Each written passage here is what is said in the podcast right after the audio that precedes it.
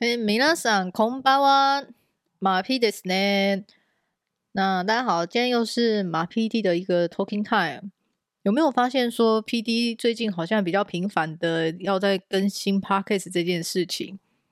一方面是因为我有在测试新的软体后制的一个效果。那虽然说每一次每一集听起来，也许大家听起来都差不多。 但其实 PD 在背后呢，都是有小小的去做了一些不同、不同、不一样的一个调整。那这样的一种细微的变化呢，其实是我自己的一个后置上的一个乐趣哦。那主要的话也是说督促自己说，其实我蛮喜欢用很多不一样的方式，然后去做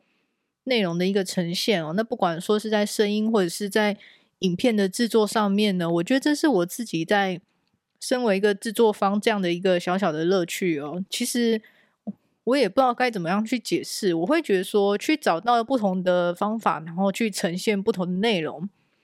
那可能这些这些项目呢，都是一些很细微的部分，比如说是光影啊，比如说是一些不同的颜色在影片的的部分的话，或者是不同的角度啊，不同的声音啊，不同的声音的配乐。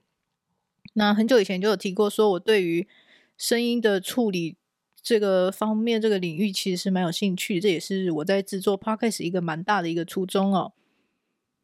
那当然说是在这个，哎，我在说什么啊？对，意思是说说会比较积极的去做产出的话，其实蛮大的一个程度，是因为我想要去测试，想要去试验。不同的细项的一些项目的调整，那当然在内容的提供上面呢，我也是希望说，起码会是有一些有趣的题材，并不是想要说去做这样为了制作而制作这件事情。嗯，虽然说是有必要啦，如果说你要很规律的去做产出的话，但是我还是希望说能够在里面去添加一些不同的事项，所以我会。我会这样子，这样的一个想法去去走的话，我会自己会觉得比较比较比较比较调试的过来吧。那第二的话就是说，我发现说我在做这个声音，尤其是 Podcast 这个这个这个内容，其实这行为本身我自己是我觉得蛮缓解焦虑的。我我不知道该怎么说，嗯，这个其实要。提到说，这马 P 的一个很奇怪的一个行为哦，我不知道其他人是怎么样去缓解他的压力或什么的。比如说，哎，有的人会说跟朋友聊天啊，比如说有的人大吃大喝啊，那比如说有的人会喝酒啊，或是嗯、有各种不同的去疏解压力的一个方法哦。那对于 PD 我来说，其实 蛮有一个点蛮困扰，就是说。就说我其实是不太喜欢去做大部分人都在做的事情，我我我没有觉得这是一个很很很骄傲的点哈，我其实是有一点小小的困扰，我其实真的是有一点小小的困扰啦。那比如说很多人他可能唱歌啊、喝酒啊或者什么之类的，可以纾解压力。那其实做这样的这些的行为对我来说，其实我会觉得其实。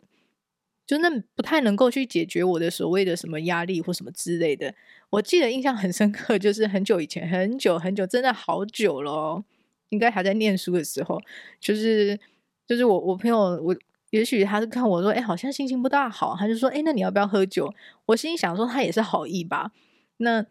那那可能就是喝了一点小小酒啊之类的，然后。就没有，到底谁说？到底谁说？到底谁说？就是什么酒能解千愁啊？什么什么什么啊？那个啊，那句话打怎么说来着？什么何以解忧，唯有杜康啊？真的是没有，完全没有，没有，真的是，我觉得可能有的人是可以啦，但对我来说是没有用啦。就是喝酒这件事情对我来说完全没有任何缓解压力的存在，当然。当然，酒精它对于人体的影响，酒精是可以缓解神经吧。但是，对于缓解神经那个阵子过后，好，马丁，我喝酒可能就是想睡觉吧。但睡醒后，我内心的那个烦恼跟那个困扰的那种那种紧张感觉还是存在啊，一点消除的概念都没有啊。我反而还会觉得说，我反而还会觉得说，那个时间其实有点不必要了。除非是说跟朋友相聚是蛮快乐的，诶，这个是我是觉得蛮。蛮欢乐的，蛮愉快的那样的一个气氛跟氛围之下，是也蛮 OK 的。但是，就是我最近，尤其是开始制作一些内容，我开始喜欢去做做影片。哎，我这是 PD 嘛，producer，producer，开始制作一些内容的时候呢，就是会有。很多的心思，我我觉得不得不说，真的是很佩服，就是线上一些在做这种内容产出的专业的制作团队哦，那真的是非常高强度的一个一个那个脑力或是创意的输出哦。嗯，我不知道其他的人的那个状态是可以到什么地步哦，或者是说这之中的一种调试，其实我要说的是，你在做一些。在做这种，我我要说，我要说创作的话，我会觉得太 heavy 啦，太严肃了。我觉得，我觉得就是内容制作、内容产出这一块的话，嗯，很容易会陷入一种非常、非常、非常、非常紧绷啊，非常、非常焦躁的一个状态哦。我觉得是，我觉得是在所难免呐。还是说，其实有的其他的人是觉得很。很轻松或是什么，那我就不知道啦，因为我其实也没办法知道说其他人的内心的心境，但但到底是怎样去想哦。但我觉得说，就是至少在 PD 的这个这个 Podcast 的节目里面呢，非常要求的就是说，我们最大的程度去做比较坦诚、比较诚实的一个输出哦，就是我会大概尽大最大可能的去表达自己的想法。那其实一直以来，呃，想要制作这样的一个一个项目的内在动机比较大的部分是在这个方向上面啦，我觉得。所以我在做这些内容制作、内容产出的部分的话，发现他说：“哇，这个其实整个情绪或整个人这个状态，它其实是一个非常的紧绷，会非常的一个一个。”一个嘎很紧的一个状态，我们可以想象，就很像那个弦绷紧的一个状态，哈，弦哎，琴弦，弦绷紧的一个状态，哈。那可能有的人很不喜欢这样的一个张力啊，但是我自己是还 OK。我指的是在内容制作上面哦，我不是说，我不是说我不是要强调说我很喜欢一个很很多你你这个紧绷的状态有很多种，有很多不同的细微项目的紧绷。我觉得很多时候大家都很喜欢把一个事情，然后把它以一概全，然后全全范围的去概括，说啊，马屁你喜欢紧绷哇，那你一定抗压性很高啊，你一定很喜欢很多很高压的环境或者很高压的项目啊，什么竞争这种，哎，没有没有，真的没有，我只是说，我只是说，就是在单单非常狭隘、非常狭窄、非常狭义的去指在制作内容的。的这个方面的这个想法上面的话，这样的一种一种比较大的强度、比较高的一种张力的紧绷，哎，我是可以理解的，好，我是可以接受的。那在这样的一个状态之下呢，我就会发现说，之前的做法会觉得，因为你会一直有一种后面很多项目，然后你会觉得很多项目你一直做做不完，或者是。做出来的效果会，嗯，那种预想中的想法，或者是说有点不太确定，或是之后的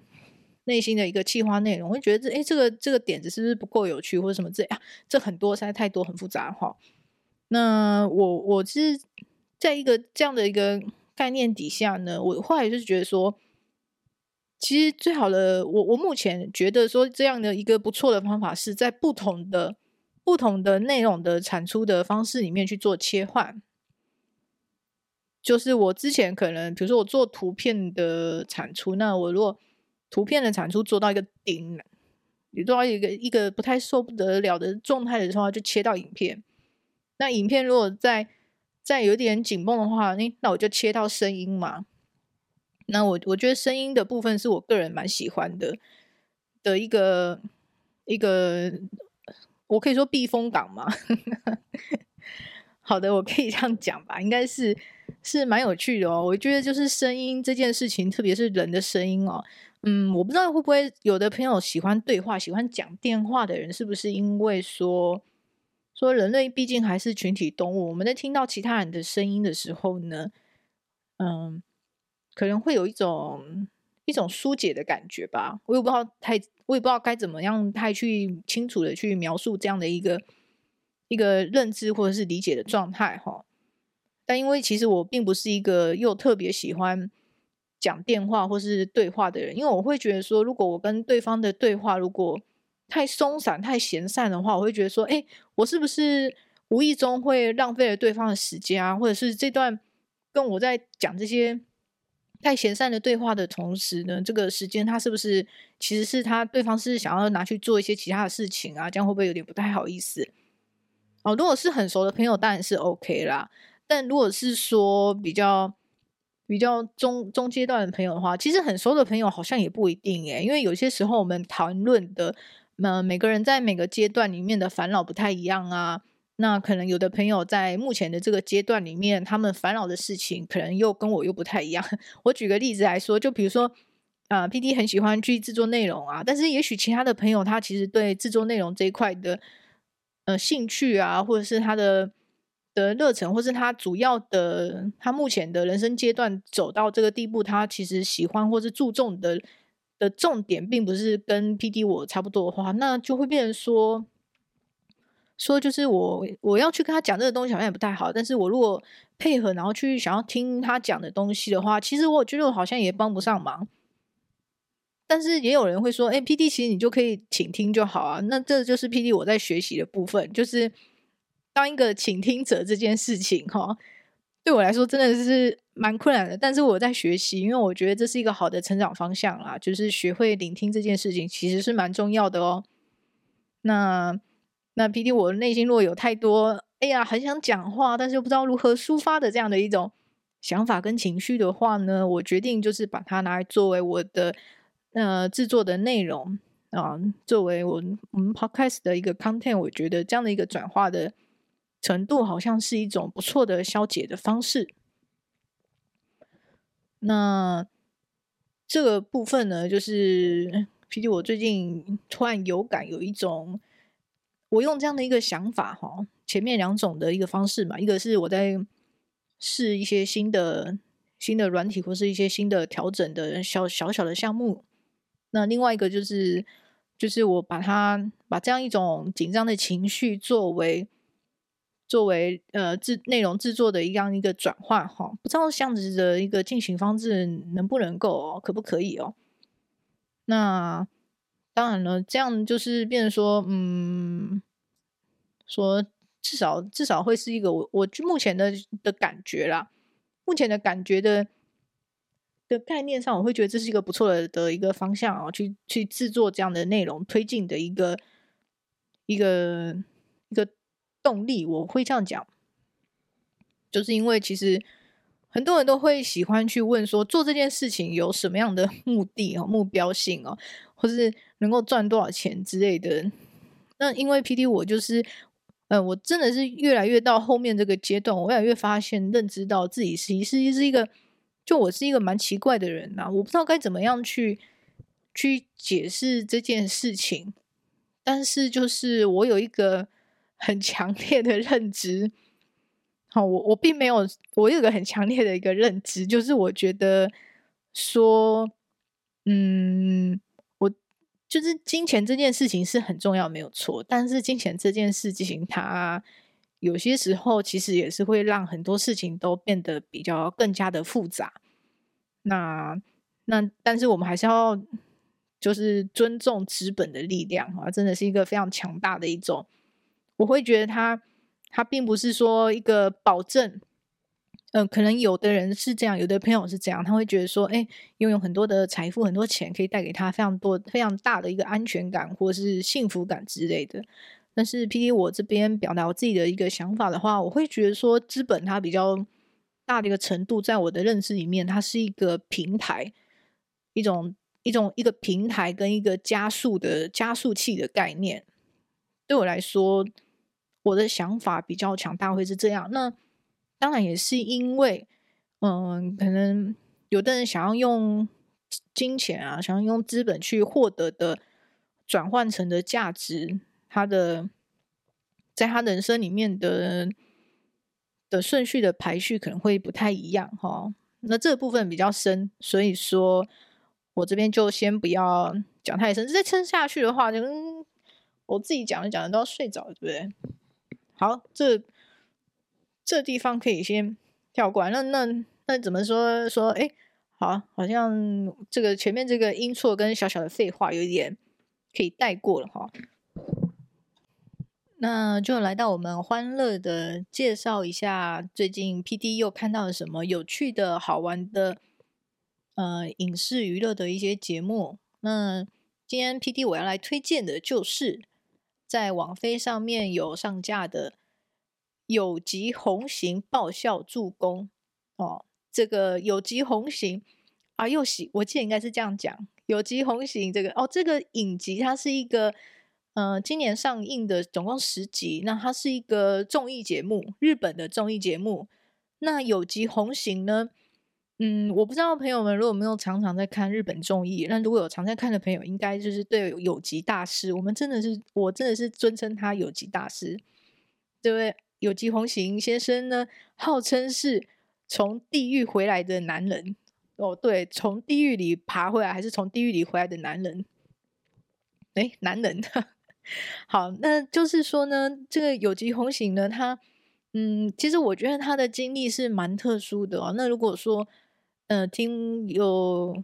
这个，我跟我跟不太熟悉的朋友大概讲一下，说，那、呃、有有吉有吉先生有啊，又喜上，呃，我不太知道他日文怎么怎么发音。那我们说有吉好了，那有吉他其实是，嗯、在在大概是不是一九九七还是二零零几的二零零几年的时候，他曾经他是一个双人组合。双人组合的团队里面的其中一名哦，那他是一位谐星，我可以这样讲吧，就是搞笑艺人。如果你可以这样认知的话，就是日本综艺里面的节目的常常出现的定位里面的话，可能会把它排在谐星或者是搞笑艺人的这样的一个大领域里面。那有吉有吉桑呢，他曾经是有爆红的一段时间，在他年轻的时候，但是随着他这个团体的嗯。因为我对他，其实我对他，我是很后面才知道他的。那他可能好像那段时间他爆红之后，他就沉寂下来了。那可能因为日本的综艺圈其实是蛮竞争的啊，那很多很多不同，特别是搞笑艺人啊、谐星界的竞争更是非同小可。所以就是有吉在爆红了以后的一段时间呢，他就是变成怎么讲呢？从一度也许。嗯，朋友们应该可以，可不可以理解说，其实你如果一直在一个往上走的一个往上爬的一个路路途呢，其实虽然辛苦，但是你始终还是有一个说，哎，前方有一个目标的这样的一个想法。但是对于有吉来讲呢，其实不一样，因为他是曾经爆红过，那一度的爆红之后的坠入谷底的这样的一个一种。一种强烈的打击哦，可能说其实最可怕的可能不是说失去哦，而是说你曾经拥有过，然后再度失去这样的一种一种感觉，这样的一种打击，其实是非常的，我觉得其实是非常沉重、非常强烈的哦。那有吉他是在爆红，然后又坠入谷底之后，那做了一段时间的这种类似跑龙套啊，或是这种嗯。这种节目里面出来的这种配角的角色啊，可能绿叶旁边的绿叶这样的一种一种一种定位吧，我可以这样子解释吗？那当然，可能我有认知上有稍微错误，或是没有很专业的部分的话，请大家就是多见谅。好，那总之我要我认识到有吉的时候，是从嗯，我不知道大家有没有在看这个日本的综艺节目啊，其实就是。有一段时间，我其实蛮喜欢看，因为那时候我周遭的朋友，哎，好像都蛮常在看的吧。就是有一个节目叫做《Random Heart》，呃，呃，台湾其实翻好像叫《男女纠察队》，就是那个小纯啊，他们那个组合去去常常，因为那时候刚好台湾有定期的会翻译这个节目，然后在那个电视台上面播。哇，电视台，因为那时候还是没有网飞串流平台，没有那么方便可以合法的获得很多这种国外的节目的来源的那个时候的那个年代。那在日本的综艺节目里面的这个台湾方男女纠察队的这个节目里面呢，那有吉先生他作为一个嗯、节目的来宾的常驻班底的这件事情呢。哦，我是这样子去认识他的。那比较特别一个点是，那其实日本的谐星界每个人都会有一些特色，或是定位，或是他的一些招牌的的一个作用。哦，作用招牌的节目效果应该解释这样，招牌的节目效果在这个节目里面，那因为谐星有很多人嘛，那总不可能就是说，如果你只是长得。帅或是漂亮，或是短暂的有话题性，当然这也都可以。但是日本的谐星定位会比较像是他们会有一些既定的形象，比如说这个人他就是演一个他的在节目上的节目效果就是演一个傻大姐，或者他就是演一个骄纵的小呃小姐，或者是他就是演一个吐槽的流氓，或者他就是演一个装傻的人，或是吐槽的人。这种很多设定人物的设定上，在日本的综艺节目里面是常常见的。那有吉那时候是走一个非常特别的路线，他走的路线就叫做毒蛇，毒蛇就是，哎，不是那个 动物的毒蛇，它是就是很坏嘴，舌头的舌，就是他这样的一个毒舌定义，我可以理解，就是就是有点像是吐槽，但是你你如果说要嘴坏。你若要耍耍嘴皮子、嘴贱的话，那不能只是单纯的去做人身攻击啊！那你这样子单纯去做人身攻击、这样辱骂的话，其实那个一点效果都没有，一点节目效果都没有。那有吉有吉先生他很厉害的一个毒舌的效果，就是说一开始他红，他好像是帮他的效果是帮别人取绰号，然后这个绰号本身又会非常的切中这个人的一个特质。然后这个绰号本身呢，又有一点坏，呃，有点坏心，就是他他的绰号就是会针对这个人的一些性格啊，或是一些给人的印象里面，那那他去加强这个印象，那同时把这个印象转化，用有吉的一种一种特别的幽默感，把它转化成一个，哎，你会觉得很逗趣、很好笑的一件一个一个事情。那我我觉得这其实是真的是蛮难，就是直接我这样口语去表达比较好的一个状况，就是就是要去看他那个节目啦。那那这个就真的是蛮深的哈。我会觉得这个蛮有趣，是因为我上一集刚好在讲这个胡宇龙，就是日剧胡宇龙。那胡宇龙是在讲日本的落语文化嘛，就是落语这个传统的表演艺术。那我会讲到说这个这个。我会想到这个接在胡宇龙后面去讲有吉，也是因为说有吉他做的这样的一种毒舌的节目效果，其实也是一种一个人去一个人他按照他自己的一些嗯想法或者他的肢体动作，同样的一段话，同样的有吉讲出来，然后大家觉得说哇，好好笑，很有趣的这样的一段话，让别人去讲。效果完全是不一样，我觉得这就是一个艺人、一个表演者他很厉害的一个地方哦。同样的，同样的一句话，那你给，你给，比如说你给给这个这个给安迪跟大卫去讲，跟你给有吉去讲，那种效果完全是不一样，而且是差很多。那同时前面也有提到说，这个有吉さん他曾这个很不很非凡、不同一般的这样的一种。曾经爬上高峰，但是又摔落谷底的人生经验，我觉得对他来说，其实是在某一种程度上面，也是塑造了他非常不同的这种去观看人哦，去去去做一个我我要说，就是说你要去做一个谐星，做一个搞笑艺人，这件事情其实并不是一件很简单的事情。我要说，除了就是说，你要逗别人笑，谐星这件事情，你要你要让大家笑这件事情，其实是蛮困难的哈。如果你是，我觉得有些人他可能是，我们说有一些的艺人啊，他是自带喜感，有一些人他就是站在那里，怎么样都不用动，大家一看到他就觉得说，哇，这个人好讨喜啊，就是像一个吉祥物，或是像一个可爱的小动物之类的。是的，的确是有这样的流派的艺人，的确大家看到他就会觉得说，哎，看到他就觉得心情好，看到他就觉得，哎，会想要笑啊，哦，不一定是笑他，也可能是笑他，但就是。就是这个，有些时候我我会把它解释说是观众缘。有的人他的确是具备这样的所谓观众缘，或是所谓的艺人的一种气质或是气场，在舞台上面的话可以吸引别人的目光之类的，这是蛮特别的。我觉得是作为表演者，或是作为艺人啊，或是演艺界的的从业人员，我真的是觉得。我是蛮尊尊敬的，我觉得这是一件蛮困难的事情。那除了说这种呃自带气场、自带观众缘、自带喜感的搞笑艺人之外，那其实我们也必须要考量一个点，说，嗯，就是观众是会腻的，特别是如果你是娱乐取向的话，观众会看腻一个人。也许有的人他就是。我我们这边比较讨厌说，有些人就是会让大家看不腻，我觉得也是会有这样的人，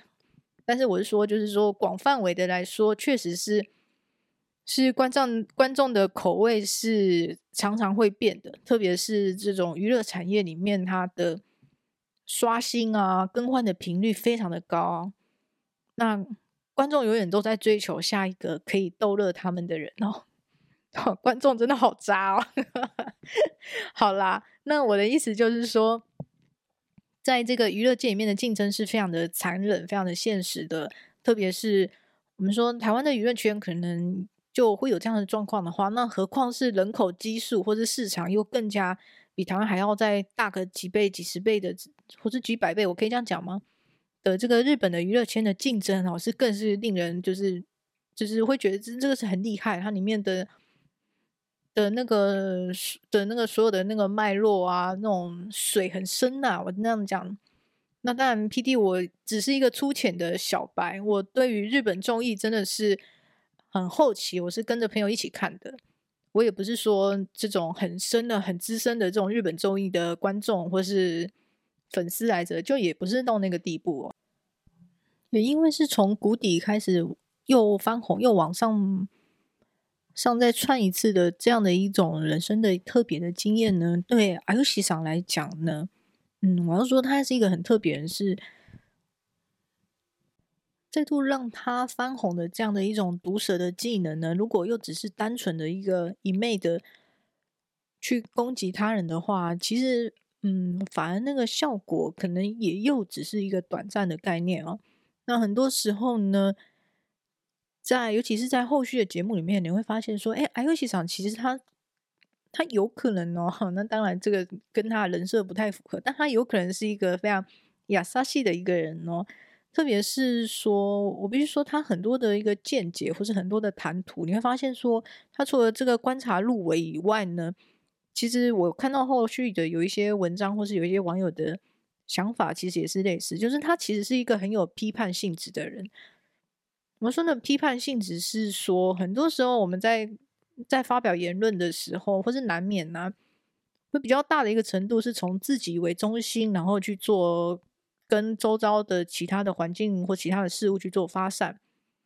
但是如果要具备一个批判性质的话，很多时候呢是要把自己要把自己也是放为，就是某种程度要把自己也是放为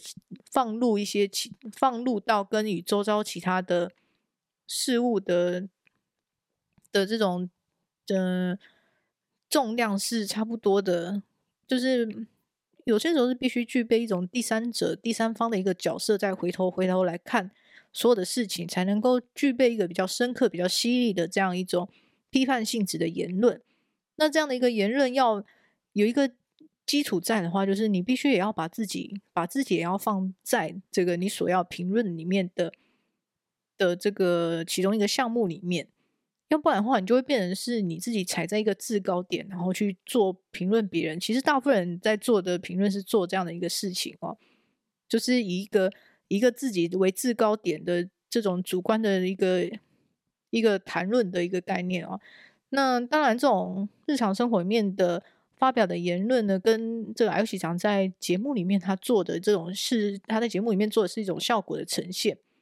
这样的一种这种环境的语境哦，下面其实是不太一样的哦。那这个，所以而且长他具备了这样的一种评论跟犀犀利的毒舌的这样的一种。一种方式的节目效果上的定位哦，其实对他来说是，应该是说是专门就是只有他能够做到这样的地步。因为我前面有听过嘛，这个 L 喜长他是一个从地狱回来的男人，然后曾经爆红爆红一时，然后又坠入谷底，然后再次获得机会再往上爬，这样的一种。截然不同，应该是放整个日本、日本、日本的这个综艺娱乐圈里面，可能是只有 L 喜长具备这样的一个条件，所以具备只有具备这样的一个条件的这样的一个人呢，他才能够有这样的一个角度或是方式呢，然后去做一些比较批判性的、比较比较评论的这样的一个一些言论哦。那他的这个言论呢，也不是一昧的这种作为人身攻击，或者是单纯的去耍嘴皮子这样的一种。言论其实是没有的，他的他的一些他的一些说话里面，你可以发现说他其实非常的有观察力。那他其实也是非常的亚萨西，因为我非常喜欢，就是说在这种一开始是以毒舌的一个姿态呢，又再度翻红的 L 喜长，他后面后期呢，其实有一系列非常有趣的这个企划，专门的企划啊，主题企划就是叫做 L 喜长的进入相谈。那如果不太了解进入相谈这个意思的话，就是说，类似日本的高中生或是大学生在毕业的时候，他会跟他们的老师跟先生啊，就是进行一个未来的出路，或者是未来的出社会的一些职业的一些想法，或者是一些毕业后的的人生的一些规划的探讨。那在这个 L 喜长的进入湘潭的这样的一个专门的企划里面呢，就是由 L 喜长他担任这样。一个毕业导师的咨询导师的这样的一个角色哦，那他来找他相谈、咨谈、咨商的，当然就是一些在这个演艺的这个这个娱乐节目上面表现可能比较不好，或是或是在一个危机边缘的这样的一个艺人哦。那其实你就可以发现说，他这样的一种节目的设定其实是非常的有趣味的啊。那同时也是具备，哎。也是具备了这个一定的节目的一个效果，特别是这种双方的一个火花的存在。那我会说，L 喜长很厉害一点，就是说他并不是说单方面的自己在输出的他的节目的效果，他的存在同时呢，也是一种帮衬。那他的这样的一种毒舌的攻击呢，诶，其实也是帮这个被他攻击的人，表面上看似好像被他的攻击，但是我说这是在日本的娱乐圈，这是一个娱乐的。环境娱乐的行为，所以反而他这种的被攻击，然后对方回击，或是对方的一些反应，这样的一种双方的互来互往呢，那反而是成为一种有话题性、有效果。那有话题性、有效果的艺人，才有更多的机会能够被邀请上节目去曝光嘛。所以这是这个这个他这个娱乐圈里面的一种互动的一种一种表演的，其实也是一种表演的，嗯、模式，但他这种模式，特别是而且他制造出的这种模式是很难被复制的哦。那除了在这种进入相谈这种比较温和、比较就是看似给建议，但实际上是各种的这种毒舌的这样的一个企划，而游戏的这样的一种一种毒舌的帮衬风格呢，同样也衍生出另外一个我觉得非常有趣味性的一个企划，就是。嗯、这种算是类似于阿尤西的一个反击大会，那就会找来很多就是被他曾经被他毒舌攻击的一些艺人，那就是给他们一个平反的机会。那实际上是在节目上面去创造了一个类似对战的擂台。那由就是之前被攻击的人，好，那现在就是你们之前被攻击嘛，那现在就是给你们机会，能够说为自己去发声，那再次的去挑战 L 喜，那这样的一种。有来有往啊，双双方的一种攻防战呢，其实是非常的充满了一种节目的效果跟戏剧的张力的火花。那无形中呢，其实也是为双方，不管是 IOC 或者是被他攻击的人来讲呢，是制造了一些延续的话题哦。那这种不断堆叠的话题性呢，其实也是为双方去制造这种曝光的机会。我要说，因为 IOC 当时呢是靠着这种毒舌的形象呢，其实他又是再创了一波他的艺人生涯中的高峰。那在这样的一种被他攻击的看似表面被他攻击，其实受坏很多，获得了这个。这个曝光的机会的其实是对方这个被攻击的这个艺人，那特别是在后期的一些反击大会上面，我们就会特别看到说，也许这些艺人他们之前都是被有一些固定的形象，或是已经被观众给看腻的这样的状况下，那反而是因为他在 IOC 的一个毒舌的攻击之下呢，诶，就是反而让节目方或者让观众方去发现说，诶，这个人其实他有另外这一个点，这个形象其实是蛮有趣、蛮有蛮好笑的哦，也就是说。啊，尤其他这种毒舌的方式，其实能够厉害的一个点呢，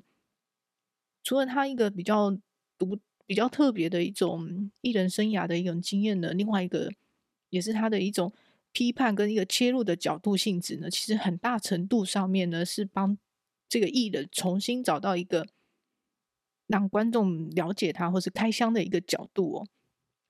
我会说这样的一种，其实是一种。重新塑造的一个方式其实蛮厉害的，也就是说，我会说为什么说他他能够他的而且的这个发言能够这么样的具备这样一种效果的存在，也就是说，这个他所谓他的这样的一种批判精神，其实是用另外一种角度，用另外一种角度哦，不同于以往被观看的角度，然后他重新的去诠释，重新的去去。去让这个被他攻击的这个艺人呢的形象或者他的气质呢又再度的被展现出来，也就是说，同样的一个事物呢，可能因为之前都是被相同的一种观看的角度去观看，那但是如果你换另外一种，换了另外一个方向，换了另外一个角度去呈现它，去打开它的话，那原本一些可能很无聊、很无趣，或是被观众 看腻的一些事物呢，它重新又有了一个新的想法、新的面向。我会觉得说，有些时候就是你换一个角度去看的话，这个事物可能又会呈现另外一种风貌。当然，话这样讲是很简单，但实际上能够做到，其实是做出来有效果，而且这个效果是在一个大家都可以接受，或是大家都能够喜爱的这样的一个范围范围下面去呈现的话，我觉得而且想他真的是一个非常非常厉害的一个一个艺人或是一个表演者。我觉得他真的是，就是我现在完全就是一个粉丝的里面的心情在做这个推广的行为，所以这一次在看到这个 Netflix 上架了这个这个 RC 的 RC 为主 key 的这样的一个一个类似大对头的一个综艺节目呢，其实是蛮怀念的啦，因为他这、他这样一种表演的一种模式形式呢，真的是还有一种复古感，应该是说我。很早期在看这种日本综艺的节目的，他们的里面有一些艺人的这个面孔，也是一些常常看到的的客座来宾的一些出席的艺人哈，其实是有点小小的怀念。好的，朋友们，如果说你也是喜欢日本的综艺的话，或是之前也是常常会看一些相关的日日综的题材，或者是就刚好跟 PD 一样，哎，就也蛮喜欢 IOC 桑的话，哎，那太好了，就是在网飞上面有这一部这个。IOC 的这个这个以 IOC 为主的，还有很多这个之前常常看到的日众的相关的来宾啊，这样的一档节目呢，在网飞上面上架，那我是觉得说，哎，也不错的，因为这个尤其是这个综艺的节目的话，嗯，如果说有怀念这样的一种欢笑，或是你的生活里面需要一些欢笑或是快乐来调剂一下的话，也许这部。可以去看一下这个节目的话，我觉得也许你会喜欢哦。这样。